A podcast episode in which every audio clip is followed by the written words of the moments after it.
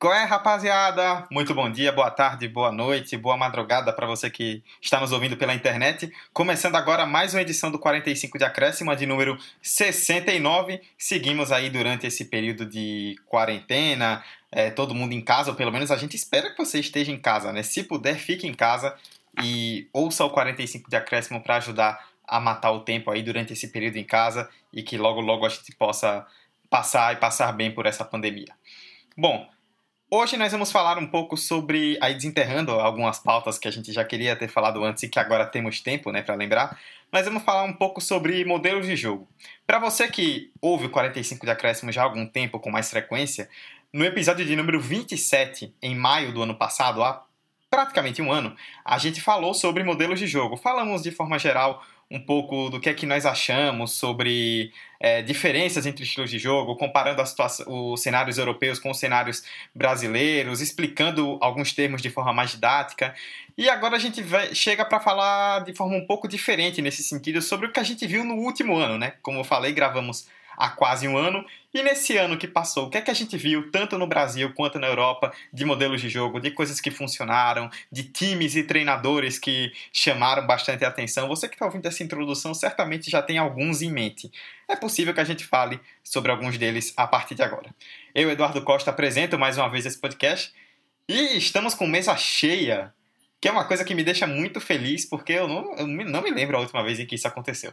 Eu estou ao lado de Emerson Esteves. Oi, pessoal, tava com saudade. Espero que vocês estejam bem. É nóis, nesse belíssimo número que é 69. Vamos que vamos. Tô evitando fazer trocadilhos, mas vamos que vamos.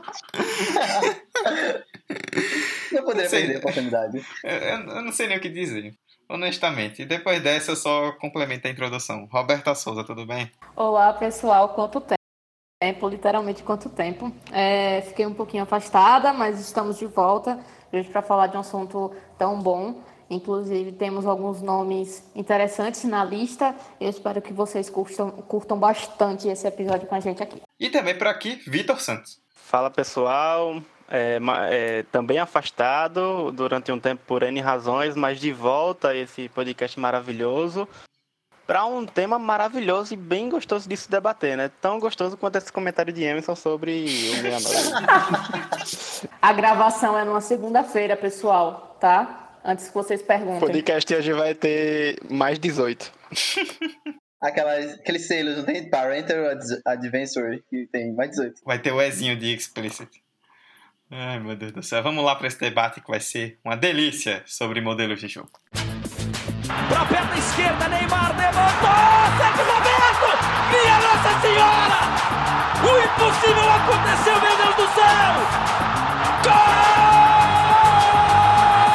Fernando cruzou para Paulinho, entrou na área, vai fazendo o domínio da bola, fez, botou no terreno, parou, prendeu, driblou o back, rolou para trás, o Hernani, por Enis, emendou, guardou, é campeão! Pirlo, Pirlo, ancora Pirlo, de teto, tiro, gol! O James Milner na linha de fundo, cruzou na segunda trave. Olha o gol do Lovren! Gol! Que é sua, Tafarel! Partiu, bateu, acabou! Acabou! Acabou! É tetra! É tetra! 45 de acréscimo. Bom, assim como no debate que a gente fez no ano passado, né, que eu citei do episódio de número 27, lá nós começamos falando um pouco do futebol europeu e depois trouxemos para o futebol brasileiro. Vamos seguir essa mesma linha agora para o episódio dessa semana também. Então vamos começar falando do futebol europeu na última temporada, que a gente viu, né, Roberta, na, nesse último ano, é, mais uma vez, como nos últimos anos tem acontecido, mas nessa talvez de forma até mais acentuada, o sucesso de alguns times com modelos considerados mais ofensivos, mais propositivos, é, que vão ao ataque, que buscam gol o tempo inteiro, de muita intensidade. É, como eu disse, nos últimos anos isso já se tornou uma tendência no futebol europeu, mas dá para dizer que nessa temporada 2019-20, né, até onde ela está durando, é, a gente viu isso muito mais sólido, de uma maneira muito mais forte, com várias equipes espalhadas por várias ligas diferentes, né? Sim, Dodô, e cabe aqui a gente começar falando nada mais nada menos do que o Liverpool, o considerado e acho que nada mais justo o melhor time do mundo.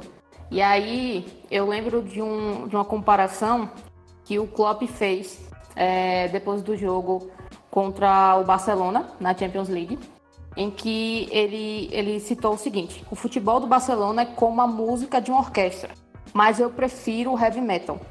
Em vez de, de futebol de calma, quero futebol de luta. E eu acho que para começar esse debate, nada mais justo do que falar desse estilo de jogo do Klopp, que já era muito conhecido dentro do Borussia Dortmund enquanto ele foi treinador e é algo que ele tem como estilo próprio e ele tenta implementar nas suas equipes. E é muito interessante desse, dentro desse esquema tático que ele monta a forma como o time sai de forma balanceada no contra-ataque. É, é como se fosse extremamente rápido. É, é uma loucura, de fato. É o que o heavy metal conta. E dentro desse, desse esquema de contra-ataque do Liverpool, a gente para para olhar muito a, a função dos laterais, a forma como os laterais do Liverpool se projetam e fazem um ataque rodar de forma muito mais natural. É tanto que a gente tem Arnold como um dos maiores assistentes da PL, da Premier League, é, até o momento. Porque ele é um lateral extremamente ofensivo. E vocês para para olhar esse esquema tático, a forma como o Liverpool joga, e você vê a importância do que Klopp fez para essa temporada, né? trazendo contratações muito pontuais que tornaram o estilo de jogo dele, esse estilo de jogo extremamente agressivo, com a pressão lá em cima para tomar a bola logo na saída do, do time adversário. E você vê como isso foi efetivo para equilibrar o time. E a gente tem dentro desse cenário a figura de, de Van Dijk, né? Que hoje é considerado o melhor zagueiro do mundo e se consolidou muito dentro do esquema de jogo do Klopp. É, Roberta tocou no ponto das laterais do Liverpool. Eu acho que é um ponto de campo muito importante do time, porque além de verticalizar o jogo para as laterais, descentralizando o jogo, são laterais muito técnicos, que têm um bom passe de bola, é, eles conseguem dar uma rotatividade muito boa, entregando a bola meio, para os meio-campistas, meio campistas, desculpa, entregando as bolas para os pontas lá na frente, então são laterais que conseguem dar um, um maior leque de opções para o Klopp. E esse modelo heavy metal, como a Roberta falou, é um modelo de posse, posse de bola curta. Ele é um modelo que visa agredir eh, os espaços, ele pressiona a linha defensiva é, do time necessário para deixar ela com o maior espaço possível.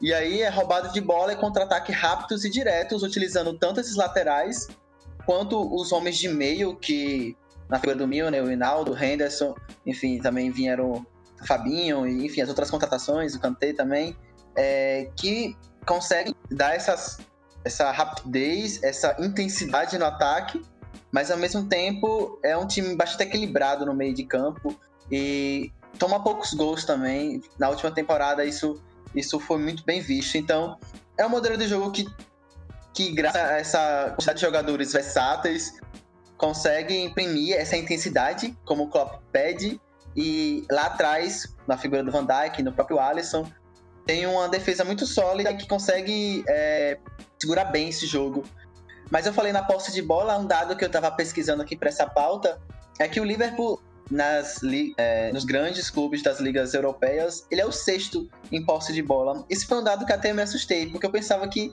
não estaria nem no top 10. Mas é um time que consegue ainda reter a bola, mas é uma posse de bola que se destina ao segundo e terceiro quartos do campo, né, como a gente chama. Se fosse dividir o campo em três quartos, o primeiro quarto seria ali a, a defesa, o segundo quarto seria ali mais ou menos o meio campo, e o terceiro quarto seria a parte ofensiva. Então, esse, esse 59% de posse de bola é destinado nesses últimos dois quartos. Então é um time que rouba a bola muito rápido, chega muito com três, quatro toques muito rápido no ataque. E isso acaba sufocando mesmo a defesa adversária. É um time muito bonito de se ver. E não é por, não é por nada que está liderando a Premier League com a quantidade de pontos que estava. É, esse modelo propositivo também vai ser visto em outros times, como a gente vai falar mais à frente. É, exatamente, né? E aí você tocou num ponto, Emerson, que é bastante interessante, que é a respeito dessa questão da movimentação dos jogadores, né? É, e aí, Vitor, eu trago para você porque não só o Liverpool, mas os outros times, alguns dos outros times que a gente pretende citar nesse episódio, tem como uma característica muito forte esses jogadores que flutuam entre os espaços o tempo inteiro, né? No Liverpool a gente tem talvez o grande exemplo disso no futebol mundial, possivelmente, que é o Roberto Firmino, é, mas em outros times do futebol europeu e também lá na frente que nós vamos falar do futebol brasileiro, também se destacam muito por isso, né? De jogadores que eles têm uma posição teoricamente numa formação, mas no jogo eles não ficam presos sempre aquilo ali, estão sempre flutuando, sempre se movimentando, é, correndo bastante, explorando todos os espaços possíveis e isso ajuda, se você tem uma qualidade ofensiva boa, né, individual e coletiva, isso ajuda a confundir um pouco as defesas adversárias e como parar esses ataques. Né? É, e aí a gente tem mais uma inovação, é, mais uma prova de que Jürgen Klopp ele chegou para marcar o esquema tático do futebol mundial, porque ele inova o papel do 4-3-3. Por mais que você tenha um 4 no papel, um 4-3-3 do Liverpool, e ao lado você tem um Manchester City também com 4-3-3, mas são é, táticas diferentes. Enquanto o guardiolismo trabalha com 4-3-3 com jogadores mais abertos e é, às vezes mais compactos também, só que você tem no Liverpool justamente essa. Não, não, não sei dizer bem se é o pivô, o, o que a gente está acostumado com pivô, mas é um Firmino mais como um 10 do que como um 9. E talvez isso seja prova de que ele não tenha funcionado ainda tão bem na seleção brasileira. Porque o Firmino é o Firmino no Liverpool. O Firmino não conseguirá ser esse Firmino em outra tática. O Klopp achou o papel do Firmino nesse time. E talvez ele, ele seja o principal, o principal cérebro desse time do Liverpool, porque você tem um meio-campo com Ainaldo, Fabinho e Henderson, que é aquele meio-campo da pressão. É, não necessariamente uma pressão ofensiva, mas aquele meio-campo de que tem que pressionar e não deixar o time jogar. Então, você tem esse, esse, essa trinca, mais um pouco à frente você tem o Firmino, o Firmino não fica de 9, fica mais recuado, claro que às vezes ele vai estar assim como 9, mas o Salah e o Mané, eles não vão ser aqueles pontas que vai ficar isolados, é, tentando apenas a velocidade pelo corredor. Não, ele vai fazer infiltração, ele vai receber bolas verticais do laterais, como já foi dito aqui. Então, é, o Klopp, ele marca esse futebol justamente por ele combater, exatamente essa palavra, combater o guardiolismo. E não à toa que o próprio Liverpool deu tanto trabalho e vem dando tanto trabalho ao Manchester City agora do Guardiola no, na Premier League e também no, no, na Champions. Vitor citou o case do Guardiola no City e é bom lembrar que esses times eles têm algumas diferenças em relação ao esquema tático, mas em relação a como esse esquema ele é ele é implantado na equipe, no campo, mas no papel dos times, dos 11 jogadores, quando não tem a bola, né? Porque tanto o City e quanto o Liverpool, principalmente, eles prezam muito pela essa compactação do time sem a bola. É você marcar os espaços, é você evitar as triangulações do ataque ofensivo do outro time, é você já roubar a bola e já projetar homens livres para que a bola seja tocada nesse espaço livre.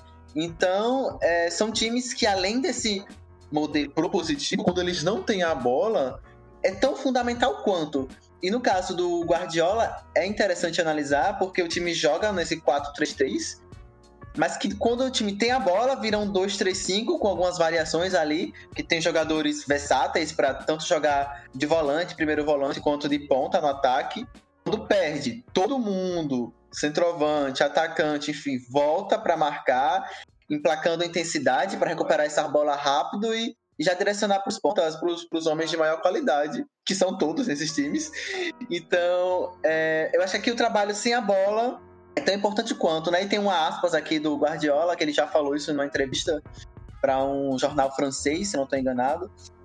É, sem a bola, todo mundo marca. Com a bola, nós tentamos jogar. Essa é uma aspa que eu acho que consegue é, resumir bem como essa como esse, com esses modelos de jogo eles se aplicam na, na realidade. E outro, outra característica interessante, já que a gente fez esse comparativo entre característica do estilo de jogo de Klopp e característica do jogo Guardiola, cabe aqui destacar que na minha visão, dentro do que eu assisto do futebol do Manchester City, eu vejo uma grande importância de Fernandinho nesse esquema tático.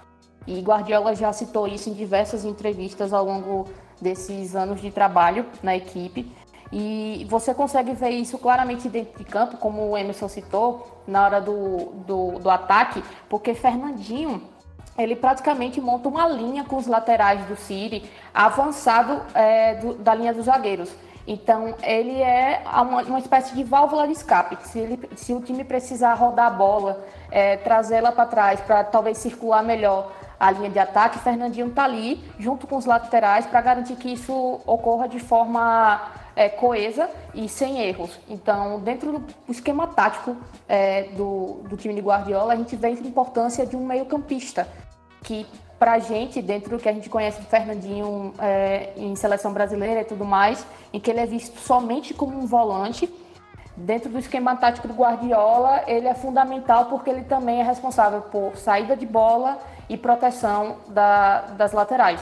É, e agora eu acho que é, é ótimo momento para a gente também citar o talvez aquele que seja o futebol mais bonito atualmente em terras italianas, né? Então a gente tem um Atalanta do Gian Piero Gasperini que é, bebe muito dessa água do, do Guardiola, é, atua com três zagueiros, é, é, fixo isso, enquanto o Guardiola ele varia entre quatro zagueiros no papel, às vezes no meio do jogo ele muda para três zagueiros e dá liberdade para os outros alas. Mas o Atalanta tem um papel muito, muito fixo desses três zagueiros, que é fundamental para a construção ofensiva. É um time que goleia e goleia e goleia. A gente está cansado de ver isso nessa temporada. Nessa temporada. Atualmente o time está na quarta posição do italiano. A gente teve a parada agora, mas o time está na quarta posição. É, e são 70 gols em 25 jogos. É, 10 gols a mais do segundo melhor ataque, que é o da Lazio. Isso dá um total, se não me engano, de 2 pontos alguma coisa. É quase 3 gols por jogo. Então o Gasperini ele achou uma, uma máquina de gols nessa Atalanta. E como funciona essa máquina de gol? É, é basicamente o Guardiola com o retoque desse italiano Gasperini. É, ele dá justamente a liberdade do Alas, e aí a gente vê mais uma vez o papel dos Alas. E lá na frente a gente tem dois goleadores, nada mais nada menos do que Papo Gomes e Elite. Então, ainda tem o Zapato também, que na temporada passada foi o artilheiro do, do, do, time. E o Papo Gomes, eu acho que ele funciona muito bem nisso que a gente tanto falou aqui, de Firmino, de Fernandinho. E agora no Atalanta a gente tem Papo Gomes, que é aquele cara que tem uma influência maior no time, né? Acho que sem ele o time não tá 100% completo. E acho que é, o Gasperini vem trabalhando muito bem com a Atalanta. É, o caso da Atalanta é curioso porque é aquele caso que a gente dificilmente pode ver aqui no, ver aqui no Brasil, que é o da persistência, né? O Gasperini chegou à Atalanta logo de início, conseguiu um quarto lugar, depois caiu para sétimo na segunda temporada no Atalanta e depois ficou nessa marca de terceiro e quarto. E hoje é, colhe os frutos de tanto desse ótimo trabalho desse do time italiano.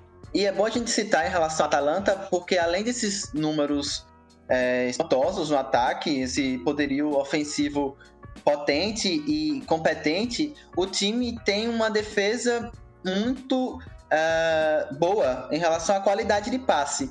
Porque o bom desses times, de ver esses times jogarem, é porque dificilmente você vai ver chutões, sabe? Chutar a bola, centroavantes que se vira lá na frente para disputar com o zagueiro, disputar com o, o, o, adversário e retomar essa bola. Porque quando você tem um, um, um sistema defensivo que sabe sair jogando, pelo meio, pelas pontas, você dá mais possibilidades para os homens de ataque. E, essa, e esse trio defensivo, né? Porque o time joga num 3-5-2, com algumas variações, com 3-4-2 também. Mas esses três homens de defesa, eles possuem em média 80% de aproveitamento de posse de bola. Ou seja, de cada 10 passes, eles vão errar no máximo dois. Eles dão uma solidez defensiva boa, não tanto em relação a. Às vezes, talvez eles peguem tomar muitos gols. Eu acho que esses modelos, talvez, é aquilo de eu vou fazer 5, mas talvez eu tome 4 receita tão garantido. Tem isso, tem esse fator.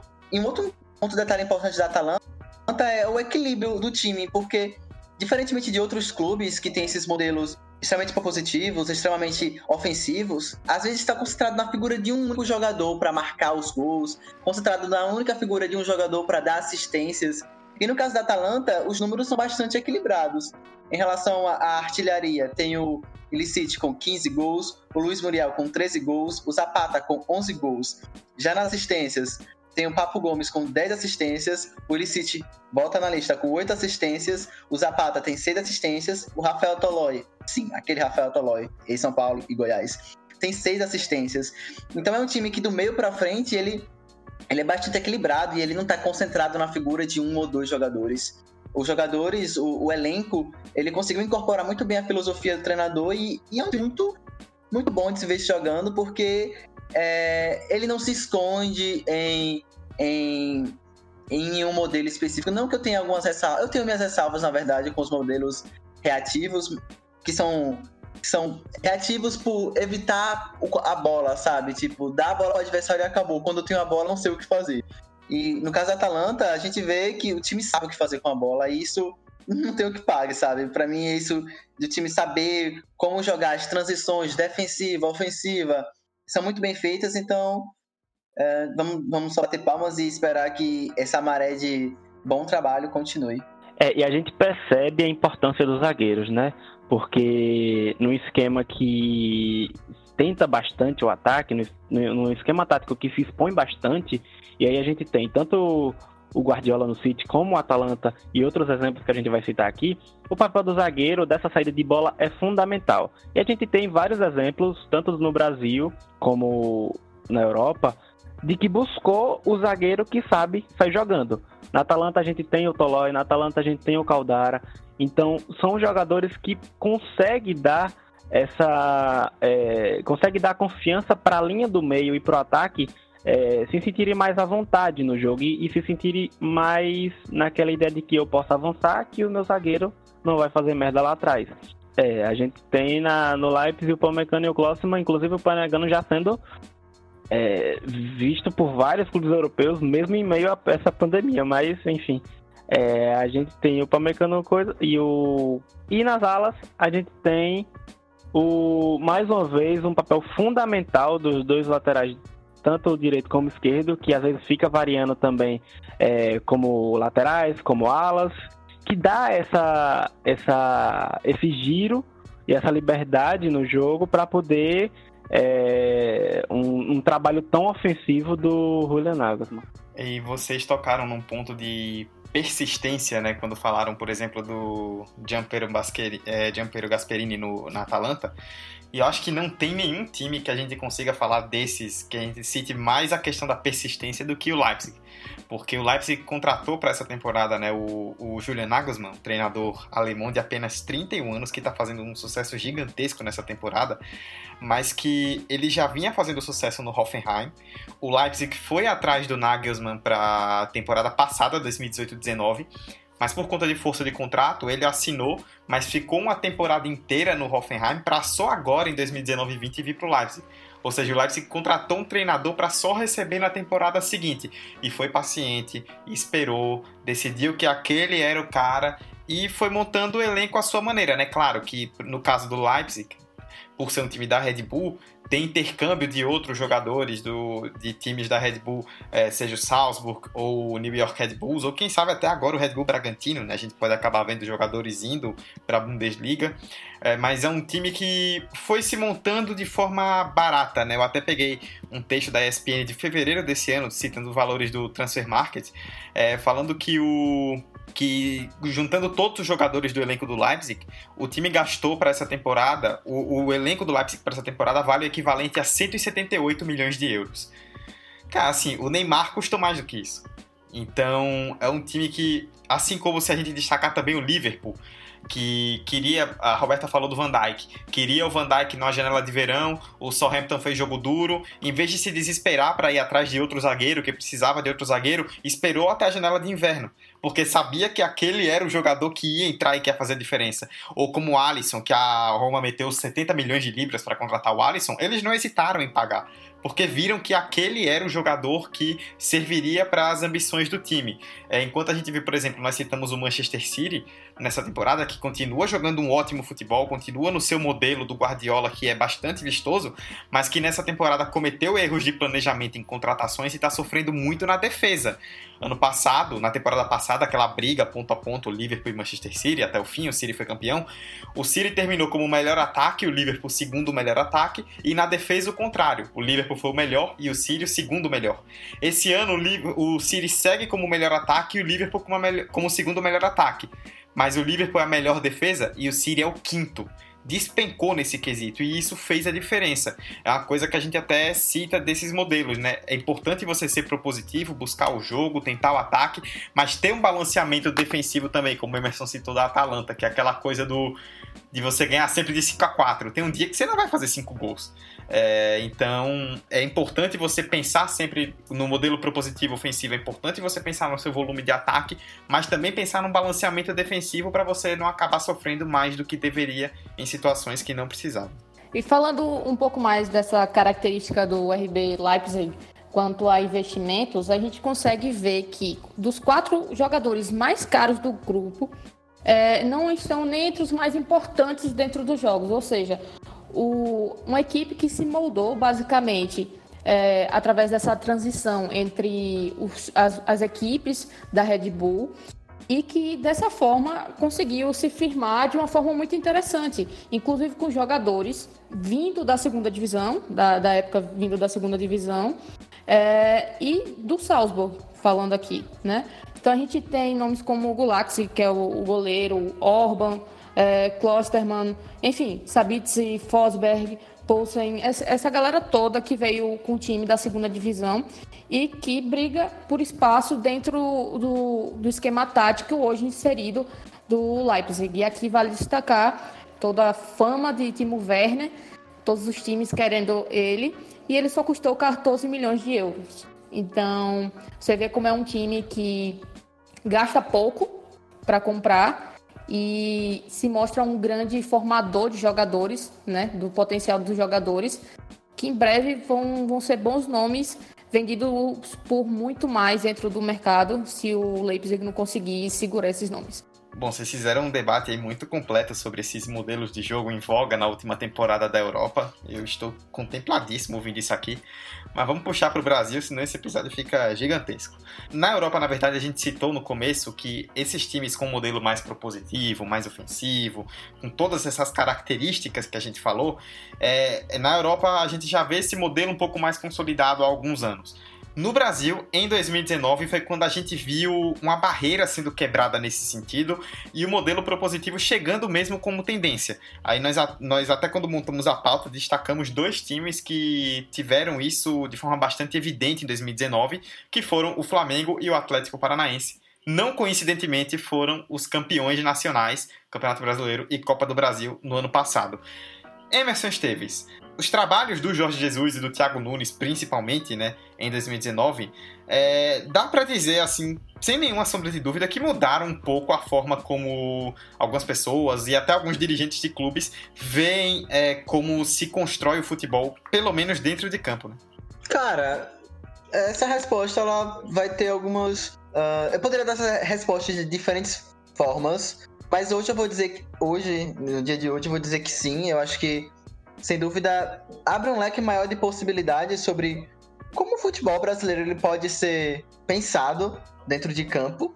E por quê? Porque esse time de Jorge Jesus, ele, ele é, abandona o 4-4-2, 4-3-3, que são comumente vistos no futebol brasileiro, e abraça um 4-1-3-2, um 4-2-3-1, tem essa variação, vai depender e com um futebol extremamente verticalizado, com um futebol intenso, aquelas características lá de pressionar e recuperar a bola o mais próximo possível para conseguir fazer o gol.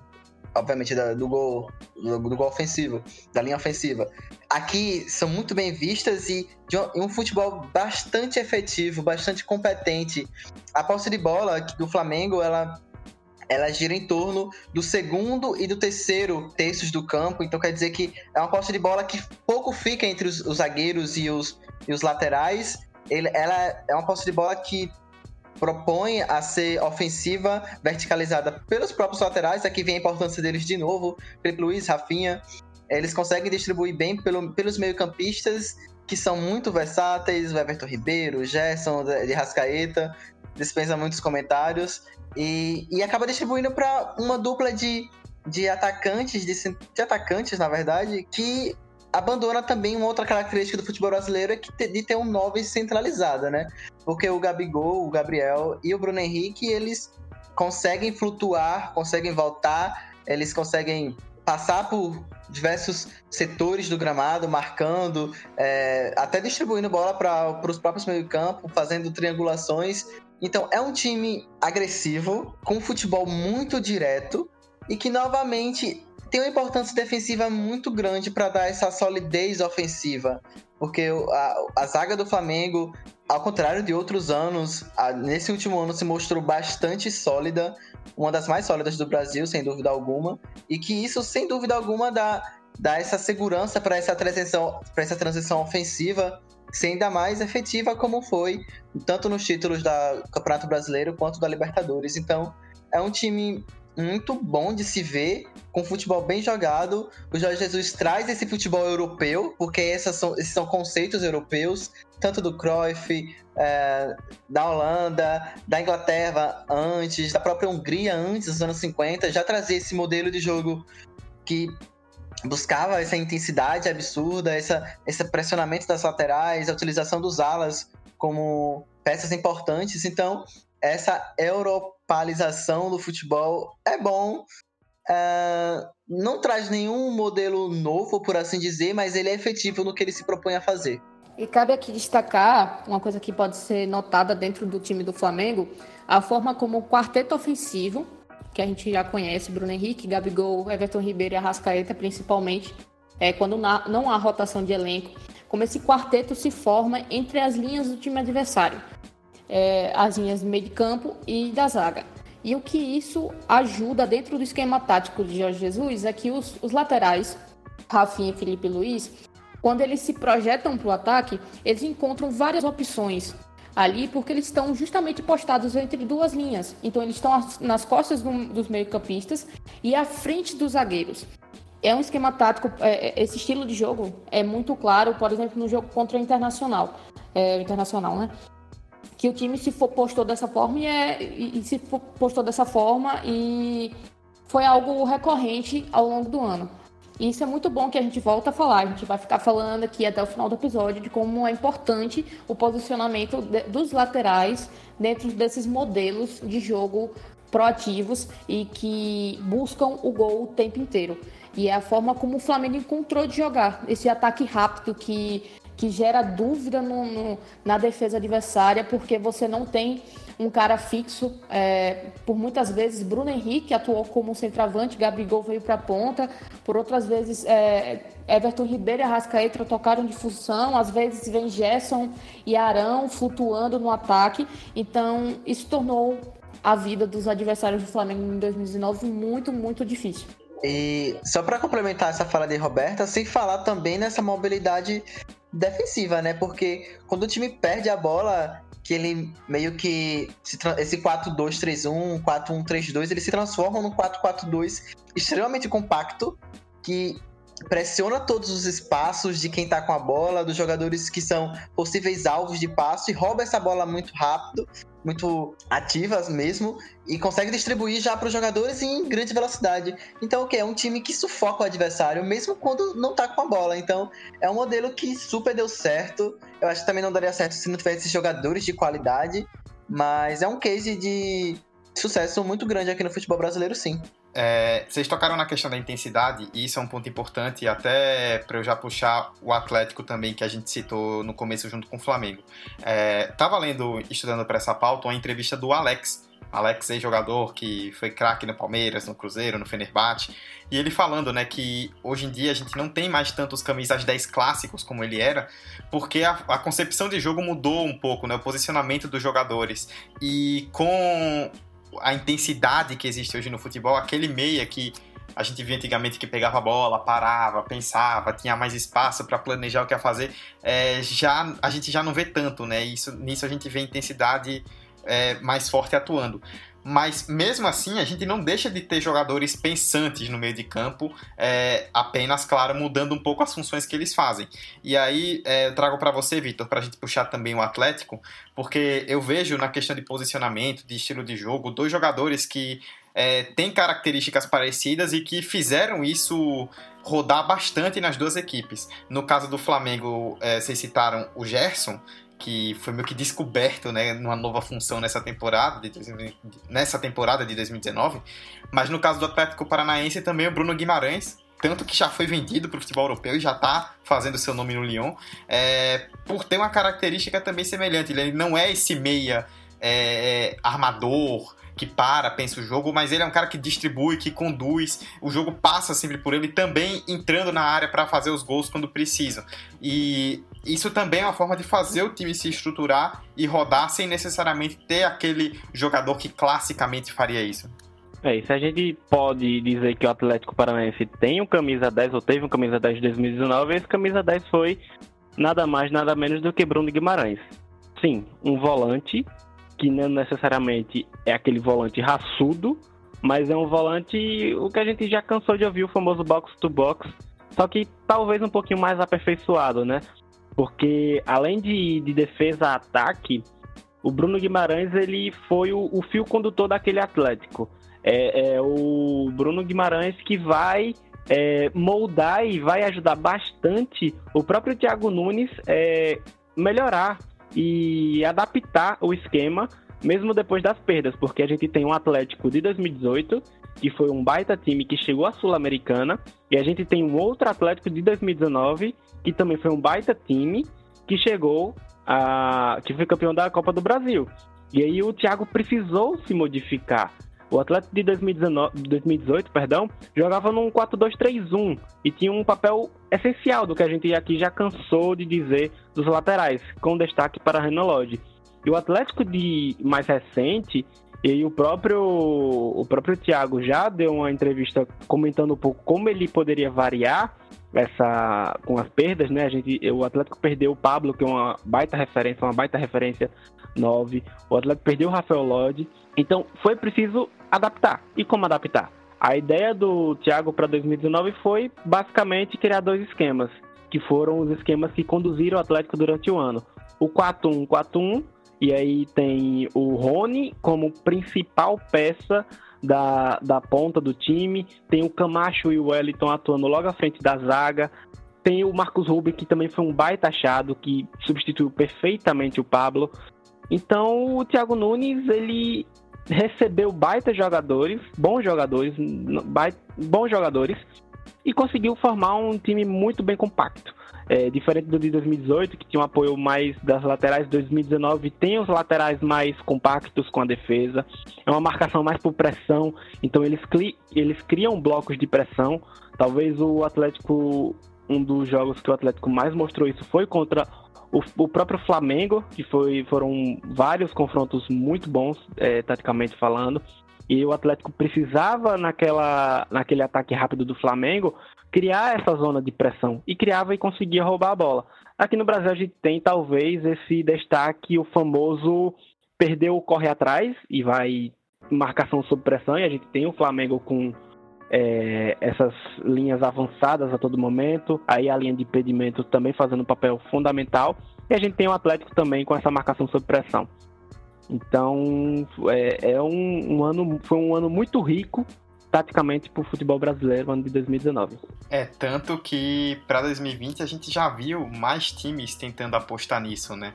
É, não só times que trouxeram treinadores estrangeiros, que aí é outra questão que vale outro debate, mas também a gente viu o Corinthians, que é um time que historicamente nos últimos anos vinha com um modelo de jogo totalmente diferente nesse sentido, trazendo o Thiago Nunes e tá até rolando ali uma questão de adaptação, de uma quebra que é claríssima e que com certeza está fazendo ele ter dificuldades. A gente vê o São Paulo apostando no Fernando Diniz, que é um modelo que de jogo muito parecido com o que a gente vê, muito baseado, por exemplo, em algo do Guardiola, por exemplo. E aí o, a gente tá vendo o São Paulo até jogando bem, criando volume, mas tendo algumas dificuldades para fazer gol, né? Dificuldades de aproveitar chances, mas até tava vendo a entrevista do Pablo, atacante do São Paulo, agora em abril, é, fala, comparando até o estilo de jogo que o Fernando Diniz impõe no São Paulo, como um pouco o que faz o Jorge Jesus é, no Flamengo.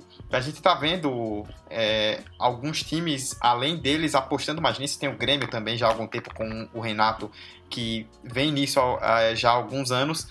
E a gente está vendo isso, como eu falei, né? Se na Europa isso já é um pouco mais difundido, digamos assim, no Brasil a gente está começando a ver isso agora, então vão haver seus acertos, vão haver seus erros, mas a gente percebe talvez seja mais por uma por um resultadismo, talvez não seja exatamente por uma filosofia, mas sim por ver que tem time que está fazendo isso e está ganhando e tentar apostar no mesmo para ganhar. Sim, isso é inegável. Aqui no Brasil, assim como na Europa, Claro, na Europa também tem isso, mas no Brasil muito mais. Para você fazer um trabalho como esse, você precisa contar com uma boa estrutura de elenco e de clube. Não por acaso o Flamengo e Atlético Paranaense, que são times muito bons, bem treinados, mas que tem toda uma estrutura por trás que dão a solidez é, ao treinador num mercado onde você demite um técnico a cada 15 jogos. Então, claro, vai além do no Brasil principalmente vai muito mais além do campo, mas a gente percebe que tá virando uma certa tendência, pelo menos do que a gente viu de 2019 para cá. E aqui para completar um pouco o que a gente estava falando do Atlético Paranaense, Dudu, é, a gente pode falar também de como o Atlético Paranaense, de certa forma, é, se diferencia no Flamengo na abordagem de jogo, a depender se está jogando em casa ou fora de casa.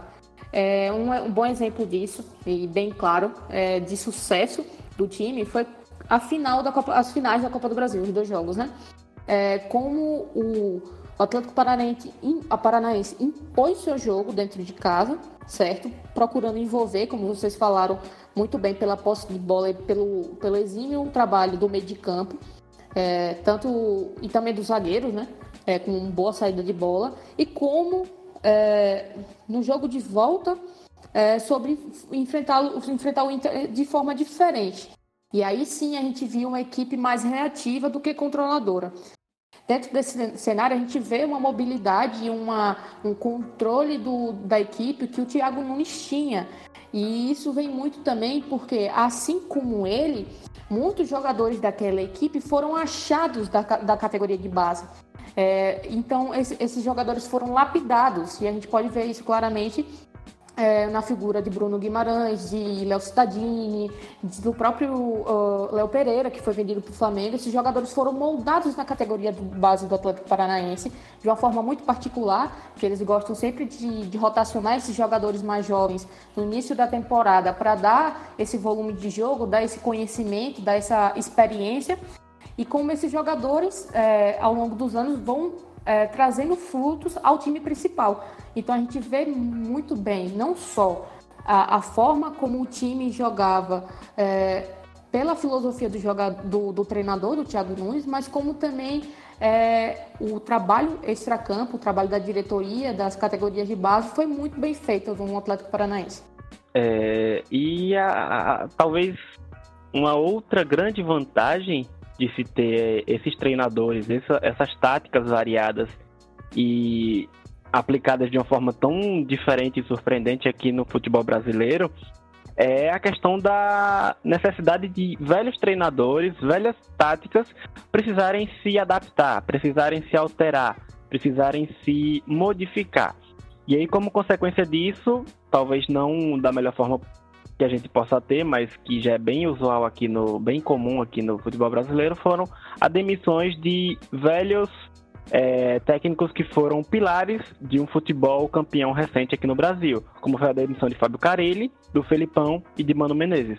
Eram treinadores que tinham proposta de jogos, jogo boa, sim, porque levaram títulos para seus clubes, é, foram times que conseguiram bons resultados, sim, independente se é futebol bonito ou foi, foi um futebol que deu certo até um determinado momento. Só que às vezes o Brasil precisa daquele empurrãozinho, né? E eu acho que o Thiago Nunes, o Jorge Jesus e também o São Paulo e no Santos foi fundamental para dar esse empurrãozinho e dar esse. É, para acordar um pouco essas velhas táticas não vou chamar de velha, mas essas táticas já tão comuns aqui no Brasil, que foram ficando um pouco ultrapassadas e um pouco batidas. E aí o cara ele tentou se renovar, não conseguiu, foi demitido. O Felipão, mesma coisa. O Mano Menezes, mesma coisa. É, além de outros também que, por esses motivos ou não, também foram demitidos. Então é bom ver essa variação. Talvez aí o, o futebol brasileiro assim como o Dudu falou, esse ano já tem uma mudança, já tem times tentando é, buscar treinadores com variações táticas diferentes do que a gente é comum aqui é, no Brasil. Não há aquele mais mercado de transferências de técnico de tal time brasileiro vai para outro time brasileiro e aquele volta para esse para cá e não sei o que. Eles já buscam outras fronteiras, então isso é bom. Isso espero eu que só traga benefício a, ao nosso futebol. Pois é, Vitor, a gente acabou aglutinando um pouco no Flamengo e no Atlético Paranaense por terem sido os campeões nacionais, mas isso se estende para vários outros times do ano passado, né? Se a gente resolvesse aqui falar sobre Santos de São Paulo, sobre Grêmio de Renato Portaluppi, sobre Fortaleza de Rogério Ceni, Bahia de Roger Machado, a gente ia passar aqui mais uma hora inteira, além dessa, tranquilamente falando é, sobre esses modelos e tudo que eles acrescentam e trouxeram de novo, né? E que a gente veja coisas novas chegando, se somando ao que a gente tem aqui no Brasil e fazendo esse lado tático crescer cada vez mais, que a gente possa ver variações e possa ver estilos diferentes se, é, se completando e aumentando o nível do nosso jogo. Bom, espero que vocês tenham gostado do debate, então vamos lá para encerrar esse episódio então.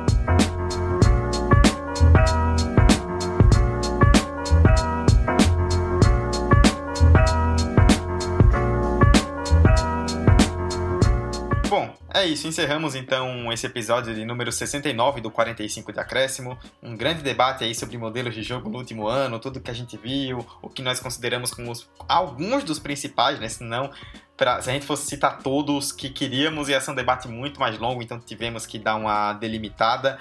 Mas espero que vocês tenham gostado e, e vejam também como isso se aplica para outros clubes que vocês enxergam da mesma forma.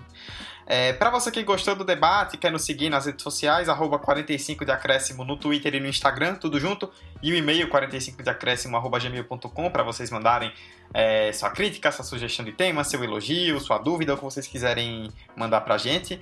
Ouça o 45, estamos na, hospedados no Anchor e disponíveis nas mais variadas plataformas como Spotify, o Apple Podcasts, o Google Podcasts e agora no Deezer também. Finalmente, depois de muito tempo, o Deezer tomou vergonha na cara e nos aceitou.